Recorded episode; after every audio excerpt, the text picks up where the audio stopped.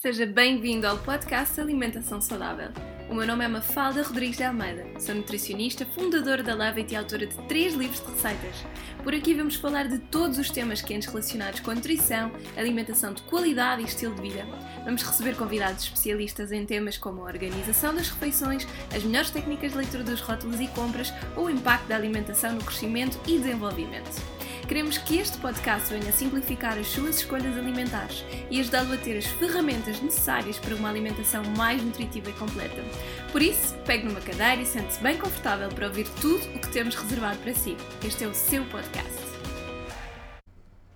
Olá, sejam muito bem-vindos a mais um episódio do nosso podcast. Hoje temos aqui um tema uh, que eu acho que é super interessante e que espero que vocês gostem de compreender um bocadinho mais, porque no fundo uh, vamos relacionar a forma como nós nos alimentamos e a que horas é que comemos o quê e que impacto é que isso tem uh, na gestão do nosso peso. Este conceito chama-se no fundo a cronobiologia e é uma ciência recente que começa cada vez a ser mais valorizada uh, porque no fundo vai estudar a desregulação ou a regulação entre um, o tempo cronológico e o tempo ou o ritmo biológico, digamos assim é importante percebermos eh, o que é que difere estes dois. Então, para vocês perceberem, o tempo cronológico vai designar as horas do dia e os ritmos do dia, e o nosso ritmo biológico uh, vai designar, uh, no fundo, o ciclo circadiano, ou o ritmo circadiano, que é uh, o período diário sobre o qual se baseia o ciclo biológico dos seres vivos e que um, maioritariamente é influenciado pelo ciclo do Sol, portanto, há seres vivos que são naturalmente noturnos e, portanto, regem-se por este ciclo circadiano também do Sol. os humanos são naturalmente. Um, um, digamos assim, regulados pela luz do sol e, portanto, vão estar mais ativos, ou supostamente o nosso biorritmo vai estar mais ativo quando há mais luz. Um, mas também há fatores como a alimentação, o exercício físico, a variação de temperatura, um, a produção hormonal que uh, vão influenciar este nosso uh, ritmo biológico, digamos assim. Nós hoje em dia, como vivemos numa sociedade uh, com uh, ritmos bastante diferentes daquilo que seria suposto uh, nós fazermos de acordo com o nosso ritmo biológico, ou seja, uh, nós estamos muitas vezes expostos a luzes como luz azul do ec dos ecrãs, dos telemóveis, dos computadores à noite, portanto, em alturas em que deveria haver uma baixa produção ou exposição à luz para que o nosso corpo produzisse naturalmente melatonina e tivesse mais tendência para nos fazer ter sono, e durante o dia estamos maioritariamente em ambientes fechados. Um, trabalhamos quase em horas em que, sobretudo no inverno, nem chegamos a ver a luz do dia, não estamos expostos à luz solar e, portanto, o nosso corpo acaba por ter aqui uma maior desregulação naquilo que é o nosso ritmo, uh, sendo que temos muito sono de manhã e depois à noite acabamos por não ter tanto sono. Isto acontece muitas vezes. Então é preciso perceber o que é que nós podemos para influenciar isso. Além disso,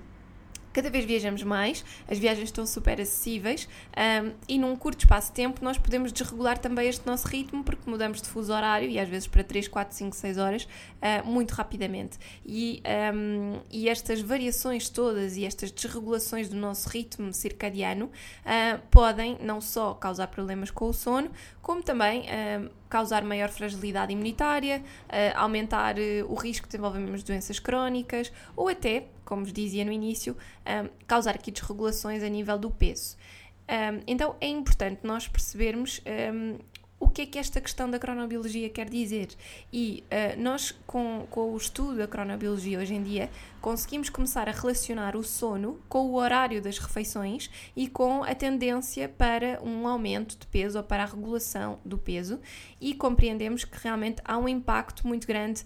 um, desta questão do sono e da altura em que nós comemos uh, os alimentos com a forma como nós conseguimos perder peso mais facilmente ou uh, manter o nosso peso mais facilmente ou aumentar de peso mais facilmente, pronto, digamos assim. Então, a cronobiologia basicamente vai mostrar que nós uh, devemos valorizar mais o sono, não é só em relação à quantidade de horas de sono em si, mas mais importante ainda é o sono de qualidade, ou seja, o momento em que nós fazemos o sono, porque esta, este, o, o sono tem muitas características diferentes, em horários diferentes, metabolicamente falando, dormir 8 horas durante a noite não é igual a dormir 8 horas durante o dia. E quem trabalha por turnos, eu acompanho muitas pessoas que trabalham por turnos, sejam enfermeiros, sejam pessoas que trabalham em empresas de, de, de aviação ou uh, em empresas de uh, distribuição, por exemplo, em que têm aqui horas muito diferentes. Uh, todas estas pessoas me dizem a mesma coisa: dormir de dia nunca é igual a dormir de noite e a qualidade do sono nunca é a mesma. Um, e portanto é importante uh, vocês perceberem sempre, e agora deixo-vos aqui um, uns segundinhos para pensarem, se realmente o vosso sono é reparador. Quantas horas por noite é que dormem? Porque às vezes quando eu pergunto isto em consulta dizem, ah, até durmo 7 ou 8 horas, mas acordam durante a noite, têm muita dificuldade em adormecer, o sono é, é de certa forma reparador e acordam de manhã com uma sensação de que descansaram. Tudo isto são coisas muito importantes para nos fazerem perceber se realmente uh, o nosso sono foi de qualidade ou não. E a qualidade do sono vai afetar os nossos mecanismos de saciedade e apetite. E aqui no que toca à questão do peso, para mim é muito importante falar disto e por isso é que eu também pergunto sempre em consulta, porque não só afeta a nossa qualidade de vida no dia a dia, o nosso humor, a paciência, etc., mas um, vai realmente influenciar muito, muito, muito as escolhas alimentares que nós fazemos e aquela vontade constante de petiscar ao longo do dia. Isto é muito ditado pelo sono.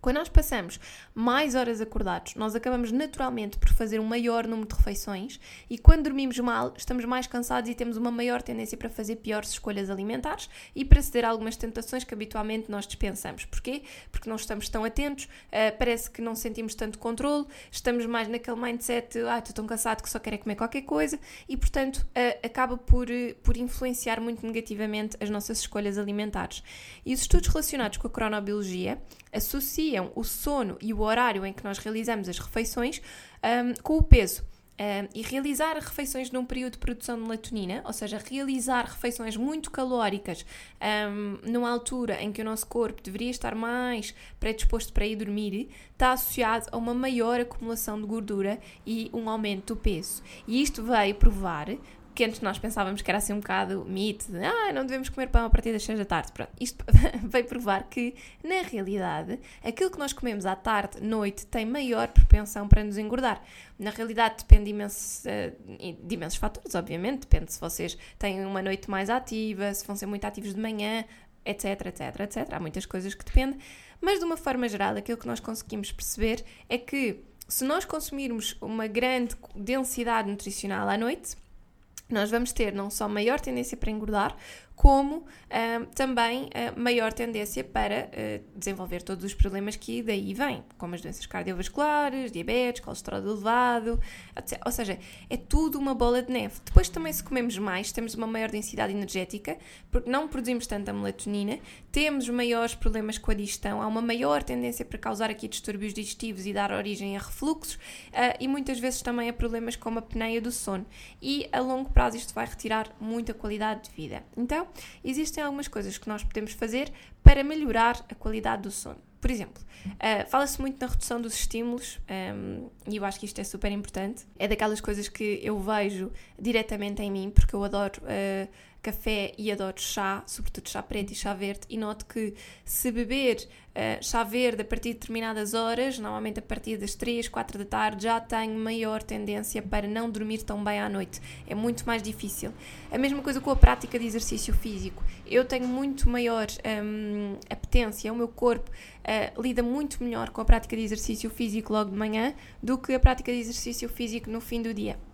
Ou seja, eu sei que no fundo, se eu fizer exercício físico de manhã, eu vou estar muito mais calma e ao longo do dia o meu metabolismo vai funcionar muito melhor do que quando eu faço exercício físico à noite. E sobretudo isto acontece-me porque uh, se eu fizer treinos, e eu gosto imenso de correr e até gosto de correr com amigas, se eu correr ao fim do dia, que é normalmente quando nós vamos, eu noto logo que à noite não me apetece tanto ir dormir na hora normal. Eu gosto de me deitar às 11 da noite e, e não tenho tanto sono. Isto porquê? Porque há um disparo aqui dos nossos níveis de adrenalina e de cortisol, e a corrida, apesar de ser uma coisa excelente e super relaxante, não vai um, funcionar tão bem no meu tipo de metabolismo. No entanto, eu gosto de fazer algumas aulas, sobretudo aulas de dança que são mais uh, ritmadas, uh, requerem mais força, movimentos mais, um, mais, digamos assim, de reforço muscular, onde não há um disparo tão elevado. Para mim, além disso, é uma, é uma experiência extremamente relaxante, que eu adoro, um, e que uh, comparo muito também exercícios como yoga yoga ou, como pilates, que relaxam muito. E, portanto, são tipos de exercício físico que eu noto que se fizer à noite já não tem um impacto tão negativo, digamos assim, na minha vontade de ir dormir ou na regulação do meu sono. E, obviamente, isto tudo depende depois do que é que vocês gostam de fazer e à altura do dia em que o conseguem fazer. Mas a realidade é que um, a prática de exercício físico está muito associada aqui com a produção de determinadas hormonas e se nós fizermos coisas que nos fazem acelerar muito o ritmo cardíaco, uh, disparar aqui muito os nossos batimentos, é normal que depois disparamos também os níveis de adrenalina e de cortisol no corpo e isso também não nos deixa relaxar tanto e dormir tão bem, sobretudo se for coisas praticadas ao fim do dia, obviamente, não digo de manhã. Também é importante uh, nós criarmos um ambiente propício à produção de melatonina. E eu aqui sei que é, é, mexer um bocado com as rotinas que nós temos, porque toda a gente uh, tem muito o hábito de seguir ao jantar, irmos ver televisão, uma série, um filme, o que for mas a realidade é que a exposição a este tipo de luz não nos vai ser tão propício para a produção de melatonina, não nos vai dar tanto sono. Se calhar até pode ser interessante apagarmos as, o resto das luzes em casa, uh, acender algumas velas e criar assim um ambiente que, que seja mais um, mais propício ao relaxar um, e que vai ajudar bastante, ou até procurarmos mudar um bocadinho as rotinas e se calhar irmos ler um bocadinho. Se bem que eu já sei que há muitas pessoas que vão achar isto um bocadinho difícil, mas um, seria o ideal. Menos luz, mais relaxamento. Um, e também, uh, tal como estava a dizer, que tenho por hábito aqui deitar-me às 11, eu acho que o horário uh, e mantermos um horário de nos irmos deitar é super importante isto, isto agora eu acho que deve, deve, vocês devem reter um bocadinho para tudo. Ou seja, o nosso biorritmo é considerado um biorritmo de todas as maneiras possíveis e imaginárias. E por isso é que se diz também que o ser humano é um ser de hábitos. Uh, e quando uh, nós ganhamos o hábito de acordarmos e deitarmos sempre à mesma hora, às tantas é uma coisa muito natural e até há muitas pessoas que dizem que isto acontece naturalmente sem precisarem de despertador. Uh, a mesma coisa quando falamos de funcionamento do intestino e é daquelas coisas básicas que eu peço a toda a gente para fazer é já criou o seu horário de casa de banho. Se não tem um horário de casa de banho, temos que começar a criar. Então, temos que desenvolver este biorritmo do intestino de saber que a seguir ao pequeno almoço, ou em jejum, ou à noite, quando chega a casa, ou o que for, é a hora de um, ele funcionar. E, portanto, para pessoas que são muito presas, isto é uma coisa que resulta bastante. Uh, e é um educar do intestino que um, eu aconselho muito. E aqui é a mesma coisa, com as refeições, um, as, os horários do pequeno almoço, o almoço, do jantar, etc. Nós temos fome, tende temos tendência para ter fome fome também porque está na hora e temos tendência para ter vontade de comer porque está na hora. Então, o educar para o sono e ser o mais regular possível nisto vai ter um grande impacto. Outra coisa muito importante é que um, nós sabemos que o nosso pico anabólico, que é no fundo a altura do dia em que nós vamos gastar mais energia, é um, no início da manhã e no início da tarde. E, portanto, esta é a altura em que há uma oxidação de gordura e um efeito térmico uh, maior dos alimentos do que uh, numa, numa altura do dia em que é fim do dia, noite, digamos assim. O que é que isto significa? Que, basicamente, se nós consumirmos 700 calorias às 8 da noite, elas vão ter uma tendência para engordarem mais, para a produção de mais massa gorda, do que se nós consumíssemos exatamente essas 700 calorias às 7 da manhã ou às 8 da manhã. Okay? Isto, isto é o que a ciência nos tem dito. E, portanto, no fundo,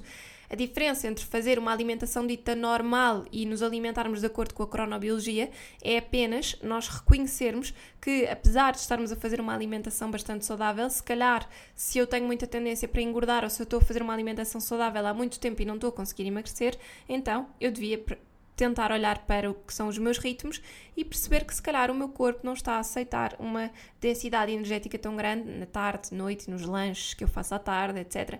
E se calhar eu tenho que começar por reduzir um bocadinho ou as quantidades ou o tipo de alimentos que uso e trocar por outros menos calóricos, um, porque o meu corpo vai começar a responder melhor.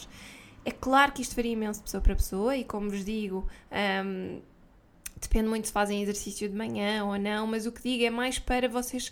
aprenderem a conhecer o corpo e caso realmente tenham algum tipo de frustração, digamos assim, uh, com a vossa fisionomia, conseguirem perceber que, ok, pronto, eu se calhar até estou a ter uma alimentação saudável, mas não estou exatamente a fazer aquilo que é necessário para que o meu corpo consiga rentabilizar esta massa gorda e distribuí-la de uma forma adequada. Portanto, a distribuição dos macronutrientes, quando é assim, quando nós temos um peso saudável, por exemplo, mas queremos reduzir massa gorda, então ela vai se manter igual. Um, ehm, não há propriamente uma obrigação de nós uh, restringirmos hidratos de carbono, ou de gordura, ou comer menos calorias, ou o que seja.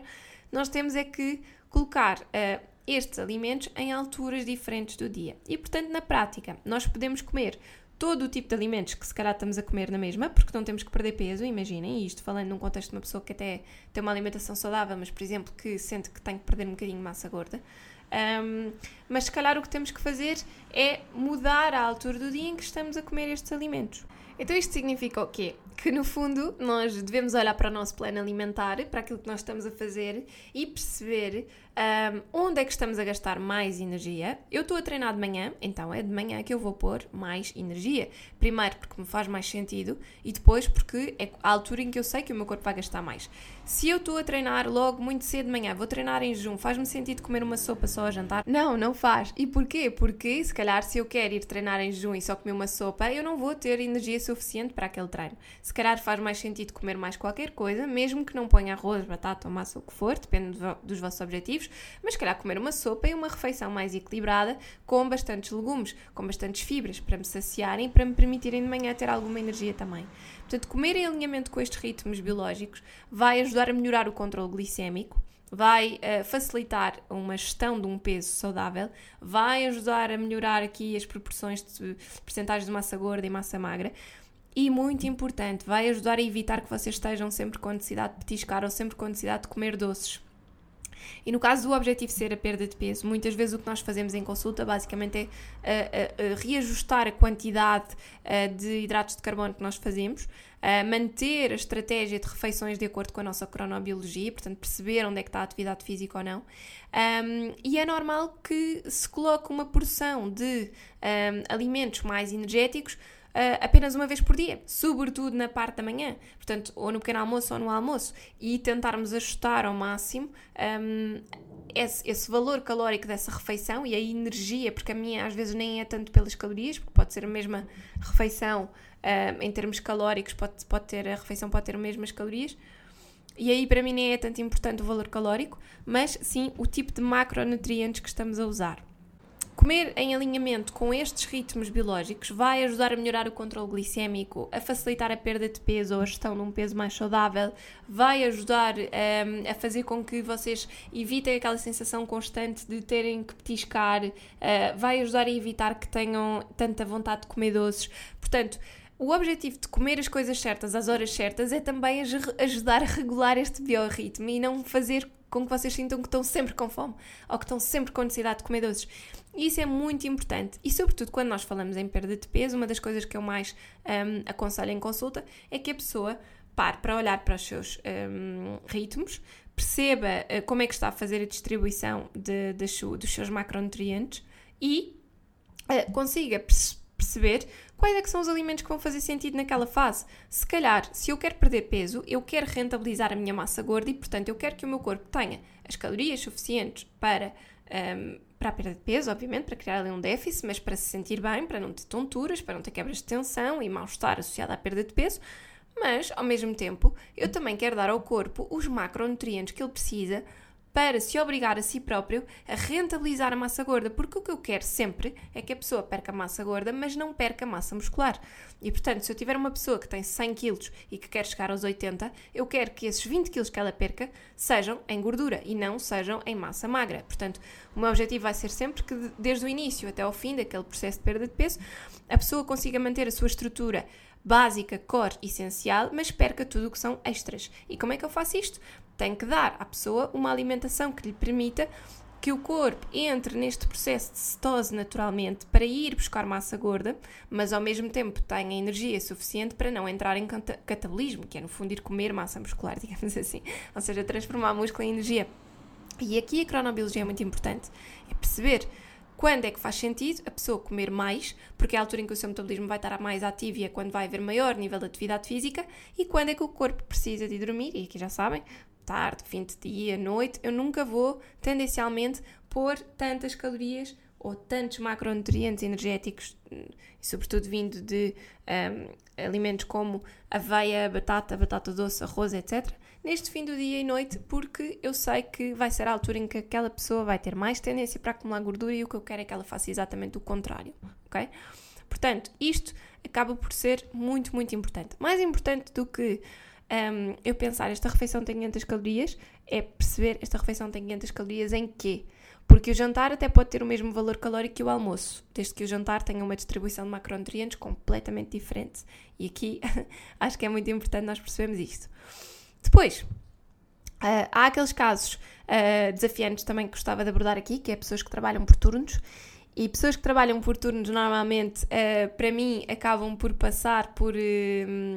uma grande reeducação alimentar e, e eu, eu, eu, acompanho muitos enfermeiros e é muito giro porque há muita cultura no hospital de se comerem bolos e às cheias e pão e etc.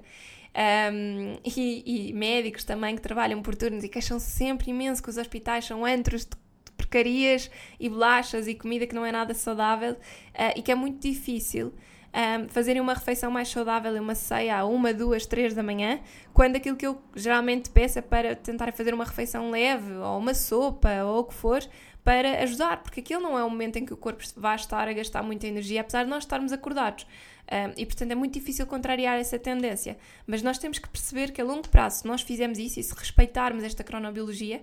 o nosso corpo vai rapidamente um, adaptar-se um, e metabolizar muito melhor aquilo que nós comemos e vamos perceber que não vamos ficar com fome, que vamos reagir bem e que lá está, se nós respeitamos isto, a nossa tendência e a necessidade de petiscar constantemente vai diminuir muito. Um, e eu falo aqui em trabalhar por turnos, maioritariamente naqueles casos de pessoas que uh, trabalham se calhar uma semana de dia e depois a outra é de tarde e depois é de noite ou fazem bancos ou o que for e não tanto como pessoas que trabalham sempre à noite ou sempre dia, ok? Porque isso para mim um, não, não afeta tanto. Uma pessoa que trabalha sempre de noite depois de vez em quando faz dia, uh, claro que também vai desregular ali um bocadinho o seu, o seu metabolismo, mas o seu ciclo vai estar muito mais programado para a noite e portanto a longo prazo acaba por se habituar e, e é mais fácil fazermos o desenho do seu plano alimentar dessa forma. Mas, por exemplo, uma pessoa que faça bancos ou uh, vai intercalando os seus turnos e quando está a fazer de noite, além de comer muito durante a noite, depois come um bom pequeno almoço antes de dormir, isto é uma coisa que não me faz sentido nenhum e é uma coisa que temos realmente que corrigir e tentar perceber um, ehm, como é que eu posso ajudar esta pessoa a ter uma melhor alimentação e a respeitar o seu ritmo biológico para gestão do peso ou para diminuição de massa gorda ou o que for, mas que lhe permita não sentir necessidade de comer estas refeições tão calóricas e tão energéticas quando não vai haver este gasto, não é? Porque a pessoa a seguir vai descansar. Então,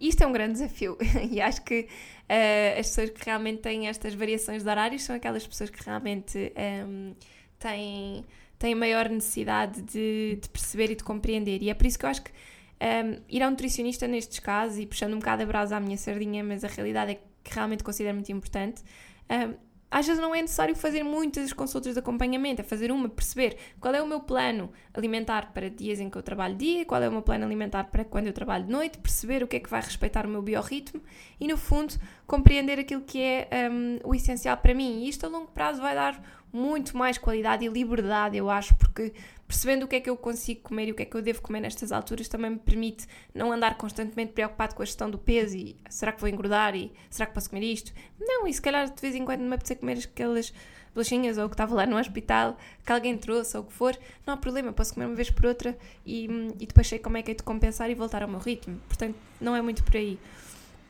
Acho que isso é o mais, o mais importante. Portanto, acho que nestes casos um, o que devem realmente fazer e procurar é um, olhar para o, vosso, para o vosso ritmo, olhar para a altura em que gastam mais, tentarem, obviamente, não puxar a refeição da família, e isto acontece em muitas pessoas, que é a refeição feita em família, é o jantar, e é a refeição mais calórica, porque é a única em que estamos todos. Pronto, certo, isto faria sentido um, do ponto de vista de um, refeição para aproveitar a família e para desfrutar, mas não faz re realmente uh, sentido do ponto de vista metabólico e, portanto, temos que ajustar isso e continuar a ser uma refeição em família, mas não tem necessariamente que ser uma refeição mais densa e acho que isso é muito importante. Portanto, apesar deste episódio ser assim um bocadinho mais pequenino e vos apresentar um conceito que pode ser difícil de entender, um, acho que é muito importante começarem a considerar um, o vosso metabolismo, perceberem realmente que o conceito de cronobiologia funciona de acordo com o ciclo do Sol e, portanto, o nosso metabolismo vai estar muito mais apto para um gasto calórico maior e energético maior uh, de manhã e, a, e, no início da tarde do que no fim de tarde noite. Portanto, o tipo de alimentos que nós consumimos, independentemente do valor calórico, vai uh, influenciar muito a tendência para um, ganhar massa gorda ou massa magra. E aqui falo não só para quem quer gerir o peso, mas para pessoas que já têm um peso saudável, até são magrinhas, mas que se queixam porque querem perder alguma massa gorda. E isto é importante para todos. Percebermos que se calhar, lá está, eu não preciso de comer menos um, calorias ou agora começar a fazer uma espécie de uma dieta, eu preciso é de ajustar e se calhar comer um bocadinho mais na parte da manhã e início da tarde e menos nestas alturas em que eu vou realmente ter menos desgaste. Se eu trabalho por turnos, mais importante ainda, não posso simplesmente fazer o plano alimentar que estava a fazer para durante o dia e depois ajustá-lo à noite. Não faz sentido. Temos que mudar, temos que perceber que aquilo que nós vamos comer um, é, tem um grande impacto aqui e a tendência para engordar em pessoas que trabalham assim por turnos e fazem muitas noites é muito maior e, portanto, temos que ter o dobro do cuidado. E o dobro do cuidado, ou o triplo do cuidado ainda, quando saem deste turno, o que é que vão comer a seguir antes de irem para a cama, ok? Muito, muito importante. A cronobiologia para mim também é muito importante conciliar com o jejum intermitente e sobretudo para pessoas que se queixam constantemente de barriga inchada, mal-estar digestivo, etc. Porque por vezes poderá fazer sentido nós fazermos jejum para auxiliar nestas questões. No episódio do podcast que eu gravei sobre jejum intermitente, que vocês quiserem podem ir ouvir, um, eu digo que o jejum intermitente mais fácil de nós fazermos é um jejum de manhã, porque normalmente nós não fazemos assim tantas refeições em família de manhã, é mais fácil saltar o pequeno almoço, etc. Mas na realidade, uh, de acordo com a cronobiologia, o melhor jejum que nós podíamos fazer era de noite. E para pessoas que até não têm tanta tendência para jantar ou tanta necessidade, respeitando aqui o ritmo da cronobiologia, nós sabemos que se eu tiver aqui uma maior restrição calórica um, ou de macronutrientes ou energética ou o que for, nesta parte de fim de dia noite e, portanto, começar a fazer jejum, por exemplo, às 6 da tarde e só comer no dia a seguir às uh, 8 ou 9 ou 10 da manhã, isso vai ter um grande, grande impacto aqui na perda de massa gorda. E obviamente eu acho que isto não é daquelas coisas que eu vos aconselho por alto a fazer, porque cada pessoa é uma pessoa. Mas para vocês perceberem que se eu quero aliar determinadas estratégias nutricionais e se eu tenho determinados objetivos, também tenho que conhecer melhor o meu corpo e perceber melhor como é que as coisas funcionam. Portanto, este episódio foi um bocadinho para vos alertar para isso, para perceber o que é que são mitos e verdades. Na realidade, este conceito que era muito associado aos mitos e às dietas eh, de emagrecimento, blá blá blá, do antigamente, é, na realidade, uma ciência estudada, faz sentido, um, está comprovada, mesmo quando nós temos um período de atividade maior à noite, o nosso metabolismo continua a estar programado para gastar mais durante o dia, portanto, nós devemos ter sempre isso em atenção. Um, se queremos aliar uma alimentação saudável com objetivos de gestão do peso ou de massa gorda, devemos aprender realmente a ouvir o nosso corpo e a perceber como é que ele funciona. E portanto, eu espero que vocês tenham gostado, que vos tenha ajudado. Apesar de ser um, episódio mais pequenino, concentrado aqui num tema muito específico, Uh, eu acho que é um tema muito simples e se calhar agora vocês, se fizerem o vosso diário alimentar e começarem a olhar para a vossa última semana e o que é que vocês comeram, um, vão perceber rapidamente onde é que podem melhorar e onde é que está a grande distribuição energética. E aqui vou deixar só um alerta para aquelas pessoas que comem muito à tarde, e muito à tarde é alimentos como pão, bolachas, tostas, granolas, esse tipo de coisas à tarde, quando se calhar na realidade uh, não deveriam estar a fazer isso à meia da tarde e podiam estar a fazer à meia da manhã ou no pequeno almoço. Vou deixar só esta dica. Se tiverem dúvidas, já sabem, podem contactar-me através do e-mail contact.levit.pt ou através das redes sociais. Espero que vocês tenham gostado e até para a semana.